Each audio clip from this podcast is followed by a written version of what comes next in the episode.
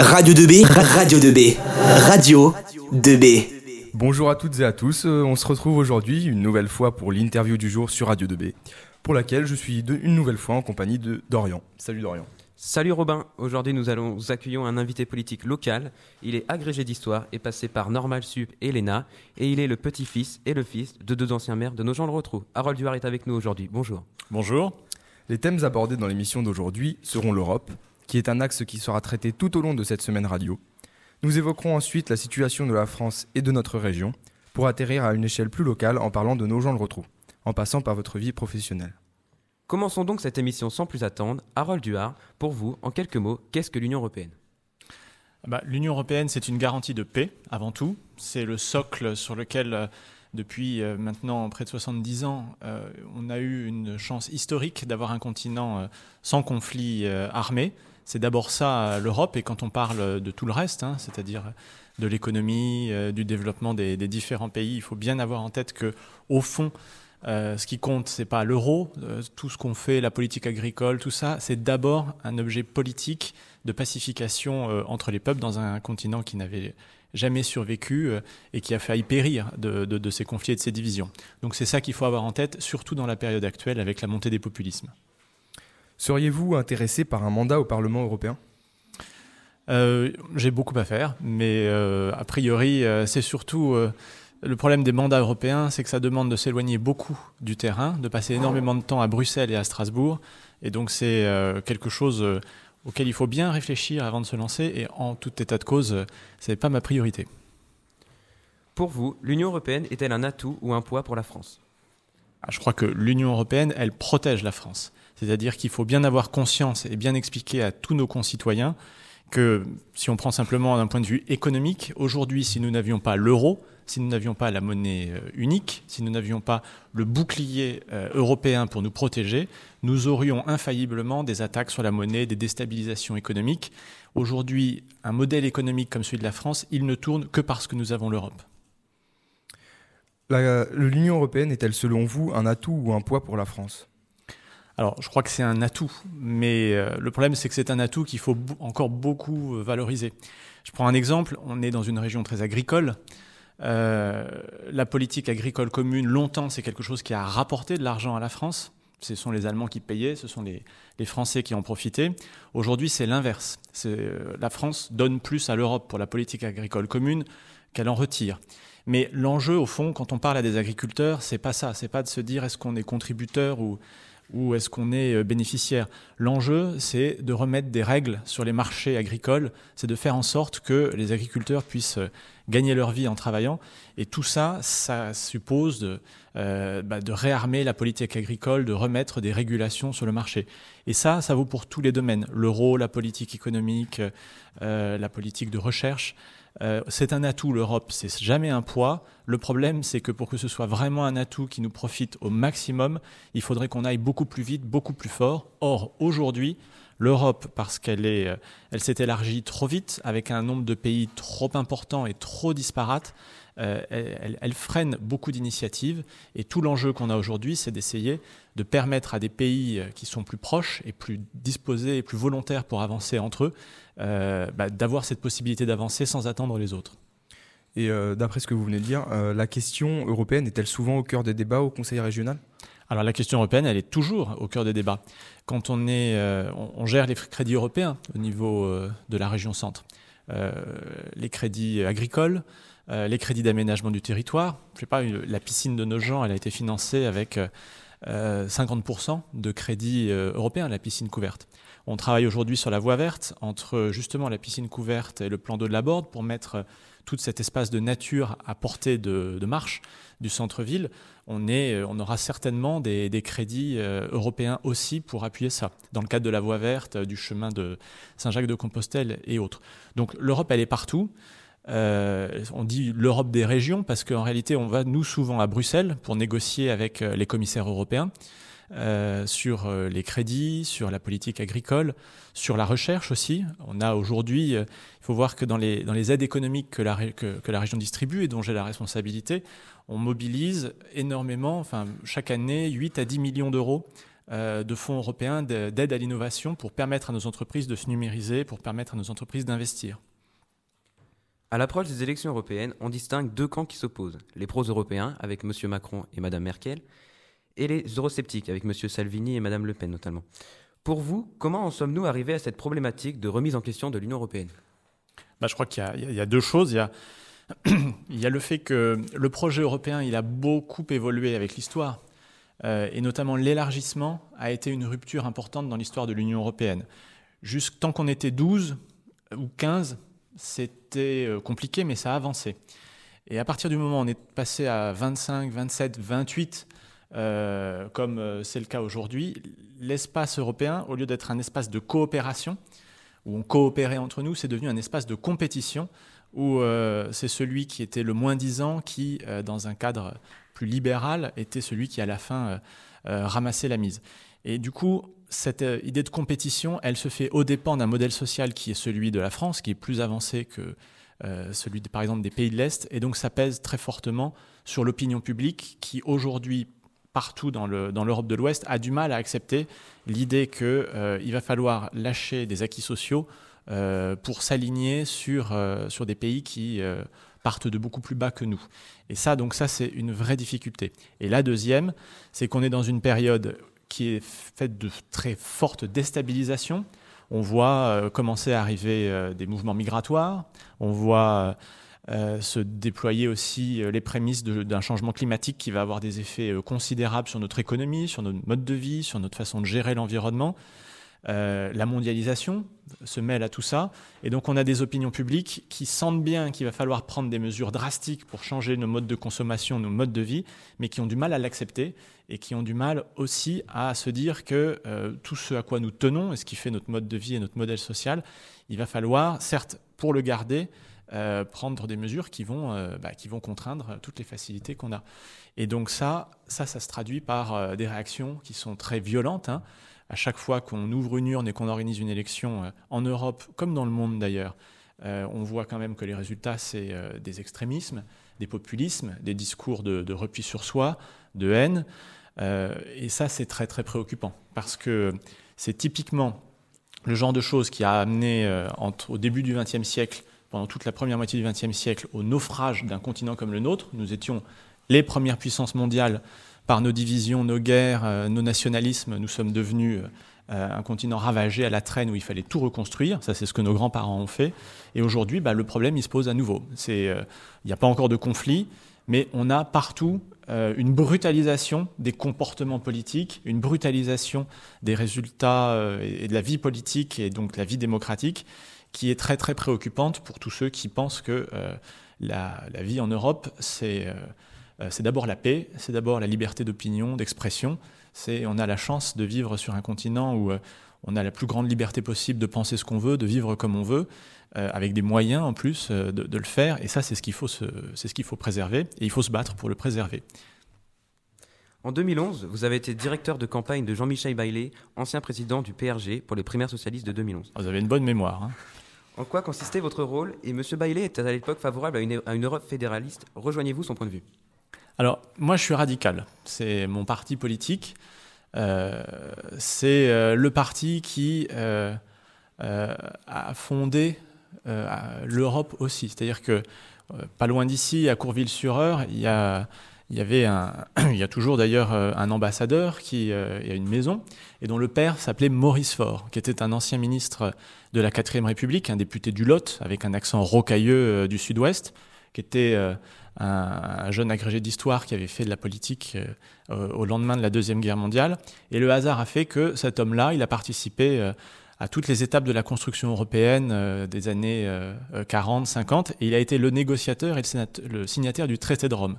Et depuis toujours chez nous, chez les radicaux, cette, comment dire, il y a très fortement ancré la conviction que le destin de la France, maintenant, il s'écrit au niveau européen. Euh, que se battre sur un précaré uniquement national, c'est un combat d'arrière-garde euh, qui est perdu d'avance, et que si on veut être vraiment une puissance sûre d'elle-même et capable de regarder le monde en face, il faut assumer que c'est à travers l'Europe et en pesant au niveau européen que nous y arriverons. Donc moi je suis fédéral, fédéral fédéraliste parce que je pense qu'il faut aller jusqu'au bout. Qu'est-ce qui manque aujourd'hui? C'est que face à quelqu'un comme Trump ou Poutine, qui prend des décisions radicales, d'une grande brutalité, il nous faut des semaines, des semaines et des semaines de négociations entre nous pour arriver à un non-résultat qui fait qu'au total, sur la scène mondiale, vous avez l'Amérique qui compte, la Chine qui compte, la Russie qui compte et l'Europe qui ne compte pas. Et ça, c'est un vrai, vrai grave problème. Ça peut tenir, ça a pu tenir à une époque, je ne sais pas moi, euh, à la fin de la guerre froide, quand le, mur de Berlin est tombé. On a eu 10-15 ans où euh, il n'y avait plus que les Américains et nous pour diriger le monde. C'était facile. Euh, mais à partir du moment où vous avez tous les, pays émergents qui arrivent, euh, le Brésil, l'Amérique du Sud, l'Inde, la Chine, la Russie qui revient dans le jeu. Il faut vraiment qu'on relève notre niveau de jeu, qu'on soit plus proche de la balle et qu'on soit capable de s'organiser pour peser parce qu'aujourd'hui, on le voit bien, quand un nouveau président des États-Unis arrive ou quand la Chine décide de, prendre une initiative mondiale, ils vont se voir entre eux, mais ils passent jamais par l'Europe. L'Europe, c'est en train de devenir euh, un confetti, une collection de, confettis sympathiques, mais totalement inopérants et qui ne pèse plus sur l'avenir du monde. Et c'est un vrai problème parce que qui peut porter au niveau mondial euh, l'idée de la dignité de tous, euh, l'idée du respect de l'état de droit, l'idée de la liberté euh, et l'idée de, de, la démocratie, c'est quand même d'abord l'Europe. Et si on n'est pas capable de s'organiser pour le faire, les autres le font à notre place et c'est pas tout à fait le même résultat à la fin. Abordons maintenant, si vous voulez bien, la politique régionale. Vous avez été très récemment missionné par le Premier ministre pour préparer le plan territoire et industrie. Pourriez-vous expliciter cette mission? Alors l'idée c'est que le gouvernement aujourd'hui, il mène une politique industrielle, il essaie de réactiver une politique industrielle en mobilisant des filières, euh, l'aéronautique, euh, la pharmacie, euh, l'automobile, en mettant les, tous les acteurs des filières industrielles autour de la table pour dégager des investissements, enclencher une dynamique et faire en sorte que partout, on soit capable euh, à nouveau d'être conquérant, d'enrayer un cycle de désindustrialisation qui nous a emmenés depuis 20 ans à perdre énormément de, parts de marché et de mettre euh, tout le monde autour de la table pour faire en sorte que la France revienne à l'assaut des marchés industriels mondiaux qui sont très très porteurs et où il y a énormément d'argent à gagner. Mais le truc, c'est que tout ça, c'est des filières, ce sont des organisations nationales très verticales, mais derrière, il ne faut pas perdre de vue que 70% de l'emploi industriel dans un pays comme le nôtre, il se, trouve dans des territoires qui sont euh, multispécialisés, qui sont souvent des petites villes. Euh, les petites villes et les territoires ruraux en France, c'est 70% de l'emploi industriel.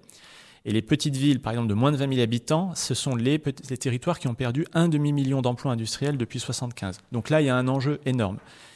Vous prenez par exemple nos gens le retrou. Vous avez, euh, on n'en a pas toujours conscience, mais si vous prenez nos gens le retrou, sur la ville, il y a 7000 emplois, dont 2200 emplois industriels. Si vous prenez tout ce qui est autour de nos gens le retour, on arrive à 3000 emplois industriels. Si vous prenez le Teil-sur-Huine et la Ferté-Bernard, sur 15 km, vous avez 10 000 emplois industriels.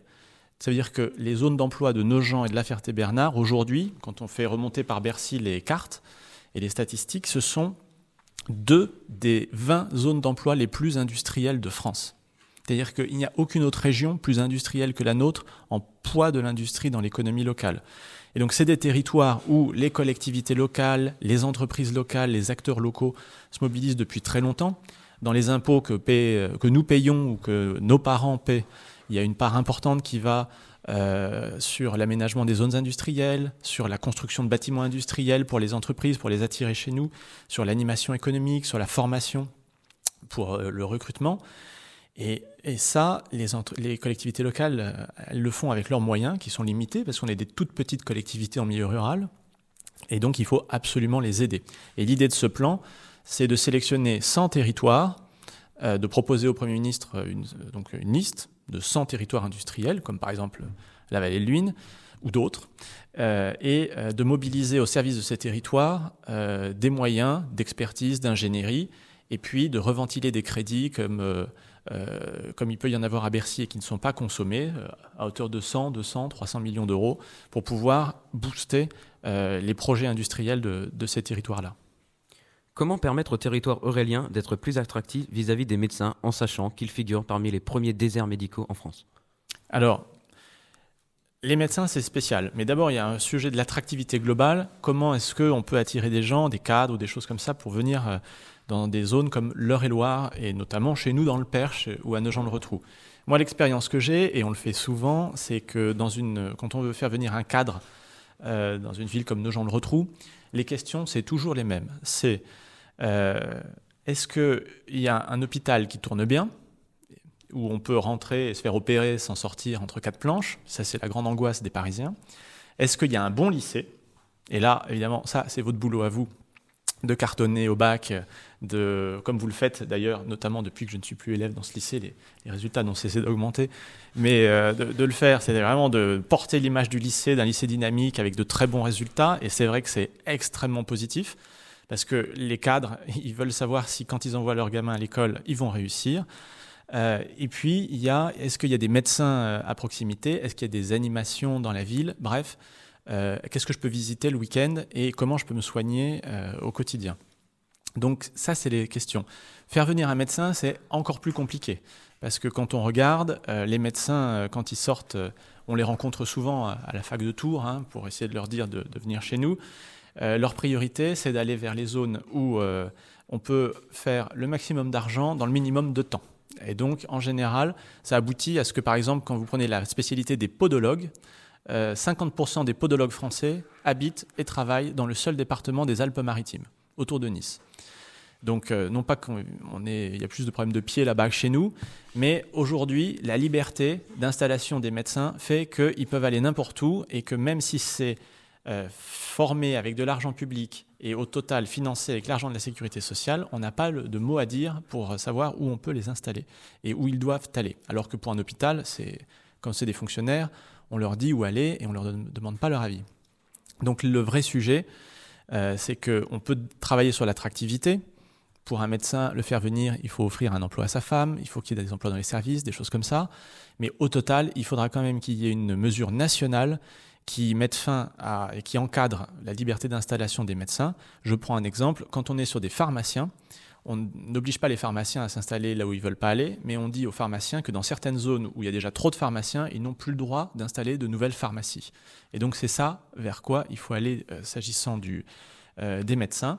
Mais pour ça, il faut euh, aller frontalement contre les syndicats de médecins, qui évidemment ne sont pas, sont pas contre. Et on sait bien que dès qu'on propose cette idée, les syndicats de médecins, ils ont des grosses possibilités de répercuter au travers de leur clientèle le mot d'ordre de attention, le gouvernement fait n'importe quoi. Euh, et il faut aussi accepter de mettre aussi plus de moyens sur la médecine générale par rapport à d'autres secteurs. faire sauter le numerus clausus, ça a été proposé parce que c'est quand même ça l'idée. Aujourd'hui, pourquoi est-ce qu'on manque de médecins? C'est parce qu'il y a 20 ans, au ministère de la Santé, il fallait faire des économies et qu'on s'est dit, plus on supprimera le nombre de médecins et plus on baissera le numerus clausus dans les universités, moins il y aura de médecins pour prescrire des dépenses médicales. Donc on fera des économies. Et pour faire des économies de dépenses médicales, il faut supprimer au maximum le nombre de médecins. Sauf qu'aujourd'hui, on en manque et que si on veut en reformer, ça prend 9 ans. Merci euh, Harold Duard. Alors, on vient d'apprendre à l'instant que Jacqueline Gouraud, euh, ministre auprès du ministre de l'Intérieur euh, auparavant, qui était qui s'était rendu dans les studios de Radio 2B lors de l'émission lors de la saison 2 de Radio 2B On Air, remplacerait Jacques Mézard. Qui a proposé le plan Action Cœur de Ville dont on parlera plus, plus, plus loin dans l'émission. Elle le remplacerait au poste de ministre de la cohésion des territoires. Euh, une réaction sur cette nomination? Bah, Une observation, hein. d'abord, c'est que venir euh, répondre à une interview de Radio 2B, ça porte chance hein, dans la suite d'un parcours politique. Donc c'est aussi pour ça qu'on voit beaucoup hier de parlementaires euh, qui sont venus de, quatre coins du département pour, pour vous parler. Deuxième observation, bon, Jacques Mézard est un ami, mais Jacqueline Gouraud aussi est, une amie, une élue de la région centre, Val-de-Loire. Donc on ne peut que lui souhaiter bonne chance hein, dans la tâche qui est la sienne. C'est très important parce que si vous prenez aujourd'hui les travaux euh, qu'on peut mener dans une petite ville comme euh, Nogent-le-Retrou, euh, c'est simple.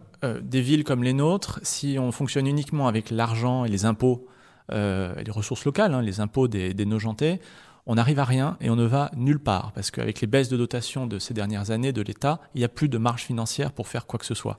Donc tout ce qu'on peut faire, tous les travaux qu'on peut faire, c'est parce qu'on aura des soutiens de la région et des ministères comme celui de la cohésion des territoires. Donc c'est très important pour une région comme la nôtre d'avoir des relais et des appuis euh, dans ces ministères-là où il y a de l'argent euh, et des subventions à distribuer, parce que pour des territoires ruraux comme les nôtres, aujourd'hui, c'est absolument indispensable et on voit bien qu'il faut absolument investir, absolument avancer, faute de quoi des territoires comme Le Perche ou des villes comme Nogent-le-Rotrou, si elles font du surplace, elles sont en quelques années rayées de la carte. Parlons maintenant de la politique à l'échelle nogentaise. On vous prête des ambitions pour les prochaines échéances municipales. En un mot, la rumeur laisse entendre que vous souhaiteriez succéder à votre père. Serez-vous, oui ou non, candidat à sa succession? Bah, euh, D'abord, je trouve que, mon sentiment, hein, mais euh, il y a beaucoup de gens dans un tout petit microcosme euh, local qui passent beaucoup de temps à penser aux prochaines élections, alors que les prochaines élections, c'est dans plus d'un an et demi. Et vous connaissez la formule de Churchill, hein, en politique, une semaine, c'est une éternité. Alors, un an et demi, je peux vous dire qu'il va encore se passer beaucoup de choses, que les scénarios sur lesquels certains réfléchissent beaucoup, ils ont le temps de se changer encore deux, trois ou quatre fois, et que en attendant, il y a énormément de travail à faire, puisqu'il y a quand même énormément de chantiers euh, qui se lancent. Donc euh, euh, la question de savoir qui sera candidat et dans quelle configuration, elle se posera. je pense que j'aurai un peu aussi mon mot à dire, parce que de fait, la ville et la région travaillent très étroitement. Et puis globalement, j'aurai quand même à cœur de faire attention à l'avenir de cette ville, parce que moi je suis comme vous, je suis né ici, j'ai grandi ici, j'ai étudié ici euh, et euh, je suis élu ici. Et donc j'ai évidemment pas envie que euh, cette ville soit gérée dans des conditions qui garantissent son échec ou soit gérée dans des conditions qui fassent que ce que je j'estime être nécessaire pour une ville comme Nogent et utile pour une ville comme Nogent ne soit pas pris en compte. Donc on aura ce débat, mais dire à l'avance qui va être candidat, euh, c'est pas c'est pas encore fait. Et d'ailleurs, j'observe que pour l'instant, d'ailleurs, beaucoup de gens en parlent entre eux, euh, se tâtent et euh, s'agitent parfois, mais pour l'instant, personne n'a jamais rien dit et ne se dévoile. Donc moi, je pense qu'il faut rester très calme. dans un an et demi, il va encore se passer énormément de choses. On verra. Votre père, François Huard, est maire de Nogent-le-Rotrou depuis 1989, soit presque 30 ans. Pour vous, le bilan de votre père à la tête de notre commune est-il positif ou négatif? Ah, bah ça, l'histoire jugera, hein, mais euh, je crois que surtout, bon, les électeurs l'ont réélu jusqu'ici. Euh, moi, la façon dont je vois les choses, c'est que euh, quand il a été élu maire la première fois, j'étais, tout gamin. Hein. la ville de Nogent à l'époque, elle a eu tout de suite un énorme coup de massue à affronter. C'était la fermeture de Philips. Alors, et je m'en souviens très bien parce que quand il a été élu, il avait autant de cheveux que moi, l'année d'après, il avait perdu tous ses cheveux. Et donc, il faut voir quand même que pour une ville comme Nogent, perdre 1500 emplois industriels et la moitié des ressources fiscales de la ville, c'était un choc qui aurait dû euh, abattre une ville comme la nôtre et, euh, faire en sorte que bah, tout ce qui s'était fait jusqu'ici euh, devait disparaître. Donc pendant des années, moi je l'ai vu se battre pour récupérer des emplois industriels, permettre à la ville de continuer à investir, remonter la pente. Aujourd'hui, je ne sais pas euh, ce que ce qu'est le bilan des uns ou des autres. Euh, ce que j'observe, justement, on constate qu'un euh, un Augentais sur 5 est au chômage. Et ce taux, ah, il est. C'est pas faux. C'est faux. 18%. Ah, c'est faux. Bah, les chiffres le disent. Hein. Moi, je vous montre le rapport. Alors, mais justement, c'est un chiffre qui est qui n'est pas exact puisque c'est le taux de chômage de l'Insee, qui est un taux de chômage qui euh, qui n'est pas le, chiffre de l'emploi euh, qu'on voit quand on dit le taux de chômage de, de, Pôle Emploi. C'est un chiffre qui comptabilise toutes les personnes qui sont inactives. Euh, et donc, quand vous regardez le taux de chômage de Pôle Emploi sur la zone d'emploi de Nogent-le-Rotrou, on est à 8,5%. Et ce taux de chômage, il a baissé de 5% en deux ans. Parce que si vous prenez le taux de chômage de l'INSEE, ce que les opposants politiques font allègrement, parce que ça permet de dire qu'à Nogent, il y a 20% de gens au chômage, ce qui est faux, euh, évidemment, vous prenez par exemple Chartres, qui est une ville dont on sait très bien qu'il y a très très peu de chômage. Eux, ils sont à 15% de chômage, selon ce chiffre de l'INSEE. Donc vraiment, il y a une erreur statistique euh, qui est euh, intentionnel pour beaucoup de gens, mais qui est très intentionnel pour certains acteurs politiques euh, qui, manipulent le chiffre. Et ce que je dis simplement, c'est que quand vous croisez aujourd'hui un chef d'entreprise, il y avait encore une réunion de chefs d'entreprise ce matin, ce qu'ils vous disent, c'est qu'on n'arrive plus à recruter à nos gens le retrou, que le bassin industriel est saturé, et qu'aujourd'hui, une boîte à nos gens qui recrute, elle est obligée de recruter à 40 km à la ronde. Et ça, je vous le dis, On est 10 000, habitants, on a 7 000 emplois sur la commune, 2200 emplois industriels. Donc, euh, on peut dire ce qu'on veut, mais euh, vous posiez la question du bilan. Euh, aujourd'hui, Nogent-le-Rotrou, c'est une des zones où le chômage est le plus faible dans la région centre, où il y a le plus d'emplois industriels dans la région centre. Si vous regardez ce qui se passe, vous voyez à 500 mètres d'ici Braun Médical. Braun Médical, 500 emplois, a décidé d'investir à Nogent-le-Rotrou. C'est 60 millions d'euros d'investissement. C'est le deuxième plus gros investissement industriel de la région Centre-Val-de-Loire, devant Orléans, devant Tours, devant Blois, devant tout le monde. Euh, Valégrin vient d'ouvrir, ça, ça se situe à 200 mètres d'ici. Euh, c'est 200 emplois. la montée en charge se fait plus vite que prévu. Euh, ils vont arriver à 200 emplois. Ils ont ouvert en juillet, ils vont arriver à 200 emplois tout début novembre.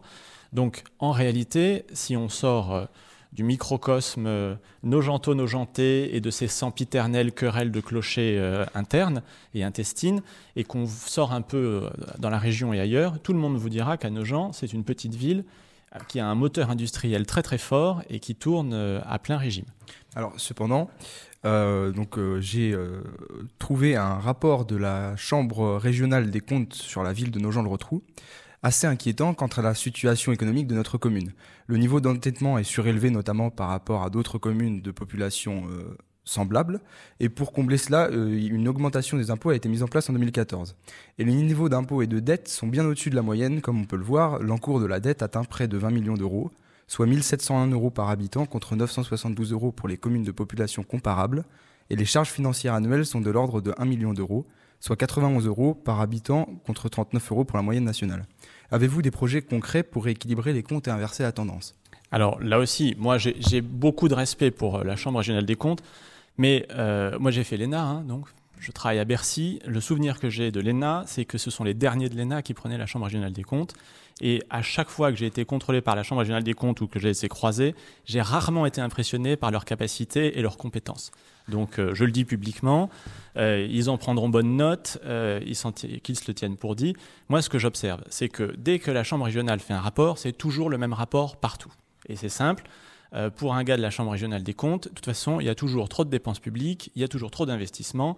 Ils disent aussi d'ailleurs qu'il y a trop de subventions aux associations. Bref, tout ce qui est dépenses publiques, c'est mal, il faut le réduire.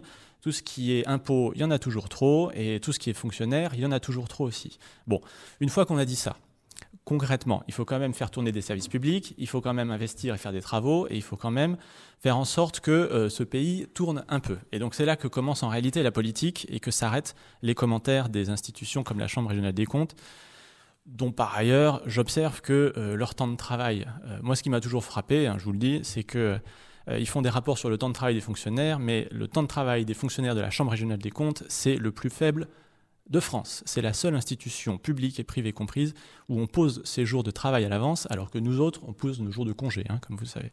Donc, la Chambre régionale des comptes, ceci étant dit, moi, mon sentiment, c'est que euh, la ville de Nogent, elle n'est pas plus endettée que les autres villes, en réalité. Vous prenez Châteaudun, euh, c'est beaucoup plus fort. Vous prenez Dreux, c'est beaucoup plus fort. Aujourd'hui, c'est vrai, il y a un endettement dans la ville de Nogent-le-Rotrou, mais qui est lié à quoi? Qui est lié au fait que pendant des années et des années et des années, euh, la ville de Nogent-le-Rotrou a dû assumer des investissements considérables sans aucune aide. Et je le dis, euh, gérer une ville comme Nogent-le-Rotrou, l'enjeu c'est quoi en réalité? C'est comment faire tourner une ville qui est la seule ville à plus d'une heure de toute agglomération, puisqu'on est très très isolé. Il n'y a pas de ville autour de nous à plus d'une heure. Le Mans, Chartres, euh, Alençon.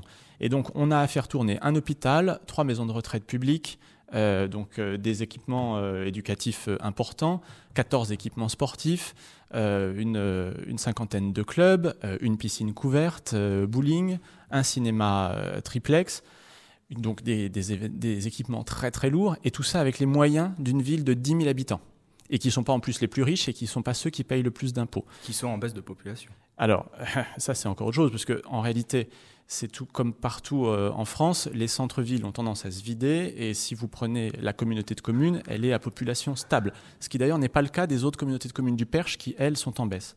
Donc, parce que bon, il faut quand même dire aussi que une zone rurale comme les, celle dans laquelle on se trouve, elle est aujourd'hui extrêmement défavorisée et que les indicateurs sont dégueulasses. Pardonnez-moi du mot, mais tout est en baisse. Il y a des zones entières où euh, il n'y a plus d'emplois.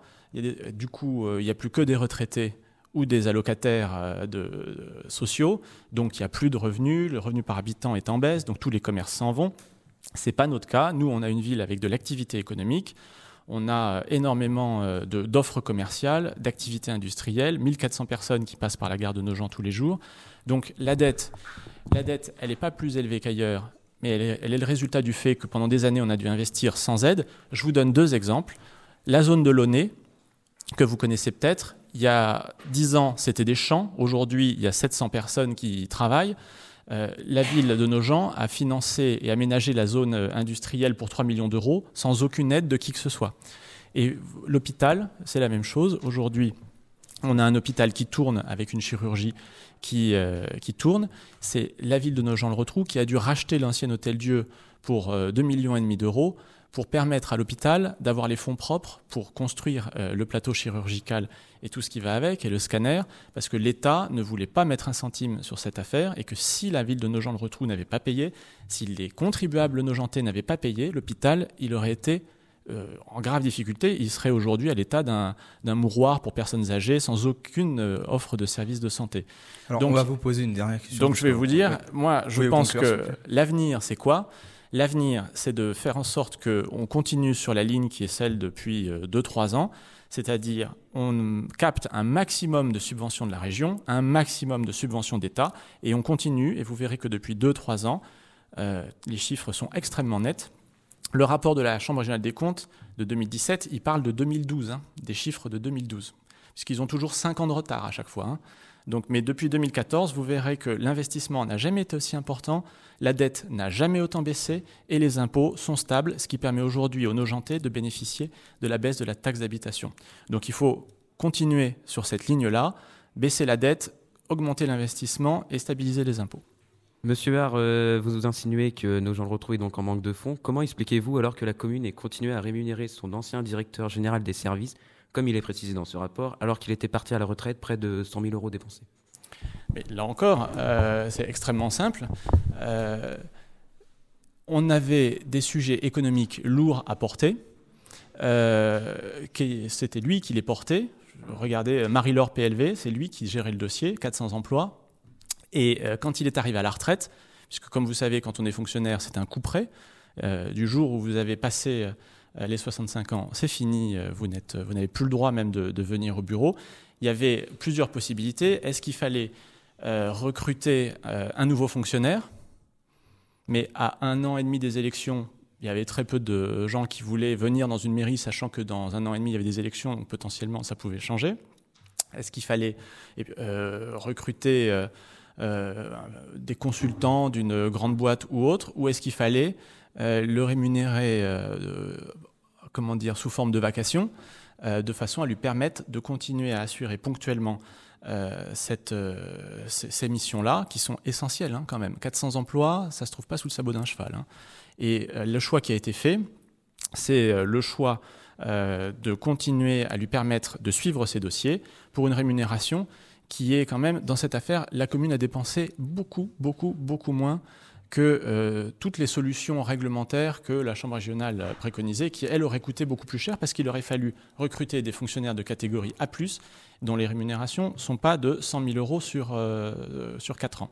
Donc euh, le choix qui a été fait, c'est celui de l'intérêt public. Ça ne plaît pas à des, des fonctionnaires qui sont obsédés par le respect de règles tout à fait subalternes et qui ne sont pas des règles législatives. Pour ma part, j'ai pas eu à me prononcer puisque c'était pas, j'étais pas élu à l'époque, mais je trouve que euh, ce qui compte, c'est que euh, on se batte pour l'emploi et ce qui compte, c'est qu'on ait le souci de ménager les économies des nogentés et les impôts des nogentés. Et c'est ce qui a été fait et c'est pour ça que ça a été fait. Merci Harold Duhard d'avoir accepté de nous rejoindre dans les studios de Radio 2B pour cette interview. En attendant l'émission, en attendant l'émission de demain, vous pouvez retrouver celle d'aujourd'hui et d'hier sur le site du lycée Rémi Bello et de Radio 2B et sur nos pages Facebook et Twitter. N'hésitez pas à nous suivre pour être au courant de toutes nos actualités et ne manquer aucune émission. On se retrouve demain pour une nouvelle interview. À très vite sur, Radio 2B. Radio 2B à retrouver dès maintenant sur notre site www.remibello.com slash radio 2B.